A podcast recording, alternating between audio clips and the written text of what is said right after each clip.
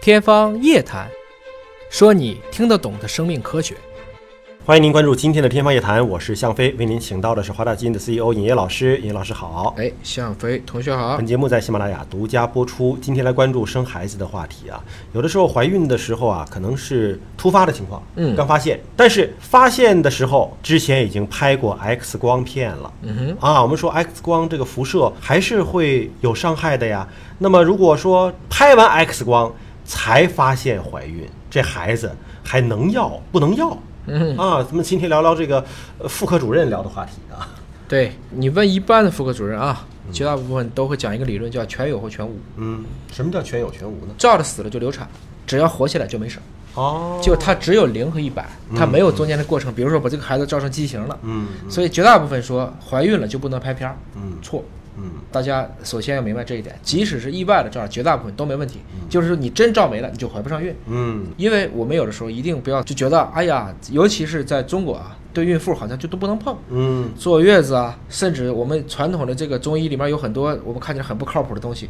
所以往下走的都对孕妇不好。嗯，啊，你比如说水往下流啊，啊，就这个意思嘛那是不。是早着不能就洗啊、等于说你这个东西如果是立夏的，这就不能吃，因为就有哦可能让你这孩子保不住。啊，西瓜呀、这个利尿啊，那倒也这不个至于，它 就是就是很多的药材，他们会这么去理解啊啊啊啊。嗯有的时候就是说我们以形补形啊，这就太扯了。我们就是看见以力神，是因为马里的劲儿大，嗯你这个东西就不靠谱了。那么换一个角度去理解啊，我们说整个怀孕的过程叫什么？叫人身免疫学。对，胎儿是很厉害的。你想，妈妈是个成人，她是一堆细胞团，她居然可以在你的肚子里直接就赖四十周，嗯她的生命力也是非常顽强。而且我们以前说毒药的时候，我们讲了一句话，叫做脱离剂量谈毒性，嗯，就都是耍流氓。氓，嗯那么辐射一样啊，你离开了照射剂量，你去谈这种辐射损伤，那也是耍流氓。首先呢，就医院当中所用的检查的 X 光啊、CT 啊，它的辐射剂量是尽量少的，哎啊，它是是这能拍出影像的情况之下是尽量少的。是我们之前曾经跟一个影像学的医生聊过，他说你坐一次飞到美国的飞机，嗯相当于你坐了四次的 CT。嗯，所以你一次 CT 的量是四分之一的长途飞机的辐射量，这个剂量其实是有限的。所以这里边就提到了，一说 X 光就一定是怎么怎么样，那是有点儿草木皆兵了。哎啊，对，那到底是多大的辐射量能够真正影响到胎儿的这个健康呢？它这个怎么算出来啊？哎，我们要感谢啊，这是有一个世界公认的一个叫美国的妇产科协会 ACOG 这样一个协会，一七年呢，它专门发布了一个指南，就说了 X 射线这个辐射对胎儿的影响和风险，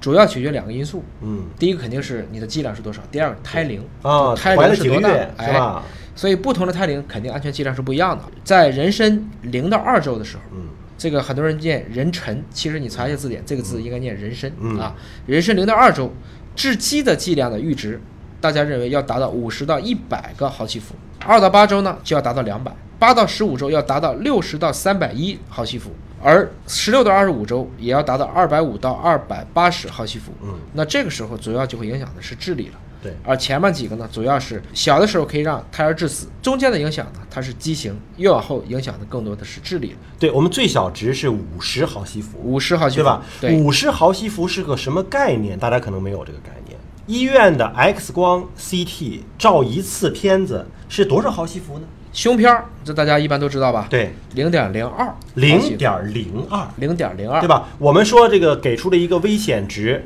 对于两周以内的是五十到一百。对，那零点零二跟五十到一百比起来，没错差得太远了。即使做了一个 CT 胸部 CT 啊，嗯八个毫西弗啊，还是低了很多的。嗯，也就是说，你如果说拍胸片儿吧，那孕妇得拍两千五百次胸片儿， 你才能达到五十毫西弗。谁每年也不能去这么做胸片儿啊？是这个对吧样子。。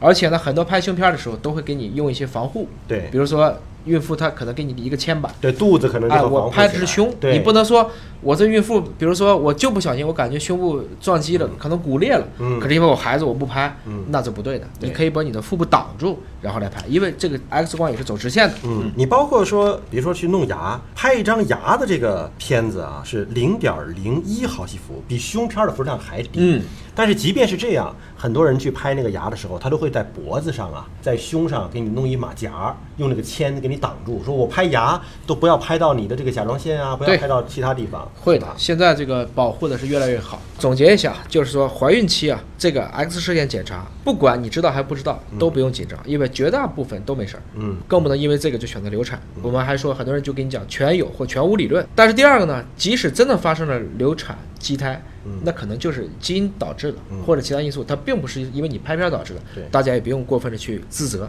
嗯还有就是说我做了 X 光，拍了 CT，在多少个月之内我不能要孩子，这纯粹是无稽之谈。嗯这更是老百姓就想出来了啊更是扯换言之，如果有必要，一定要在刚才讲的这个范围内要去拍片儿，嗯，做好相关的一个保护、啊。不管你是说你拍牙、拍胸片儿，要做好保护。还有一个说是有一些禁用的那个放射性碘的同位点素，幺三幺这同是位什么素意思啊？你比如说在切尔诺贝利，当时就有这么一个经典的案例，有一个孕妇，老公是消防员，嗯消防员是第一批上去去扑救的，那么她后来去看她，其实她已经近距离接触有了嗯辐射嗯一个辐射源了，最后她没事儿，但是所有的碘幺三幺全部被孩子吸收，哦，就等于说这个孩子最后是一个畸胎。胎盘有一个负极作用啊，就是从胎儿到胎盘。我们知道很多人在遇到辐射的时候，因为甲状腺还是会富集碘的，嗯这个时候他会吃很多的碘剂来形成竞争作用，防止这个辐射性碘，就是碘幺三幺的这种嗯持续的在放射。所以从那个案例之后，大家就明白了，胎儿比孕妇更容易吸收掉这个碘的幺三幺或者会被放射性碘进行富集。所以虽然说你 X 光你从外边拍没事，但你不能在身体扔一个炸弹，嗯。这个东西都会向胎儿去富集的。所以放射性同位素和 X 光 CT 的辐射是两回事儿，是两回事儿，这是那个完全放射同位素是在你体内吃进去的。吃进嗯去了，这个是不行的。好，感谢老师的分析和解读，下期同样时间我们再会。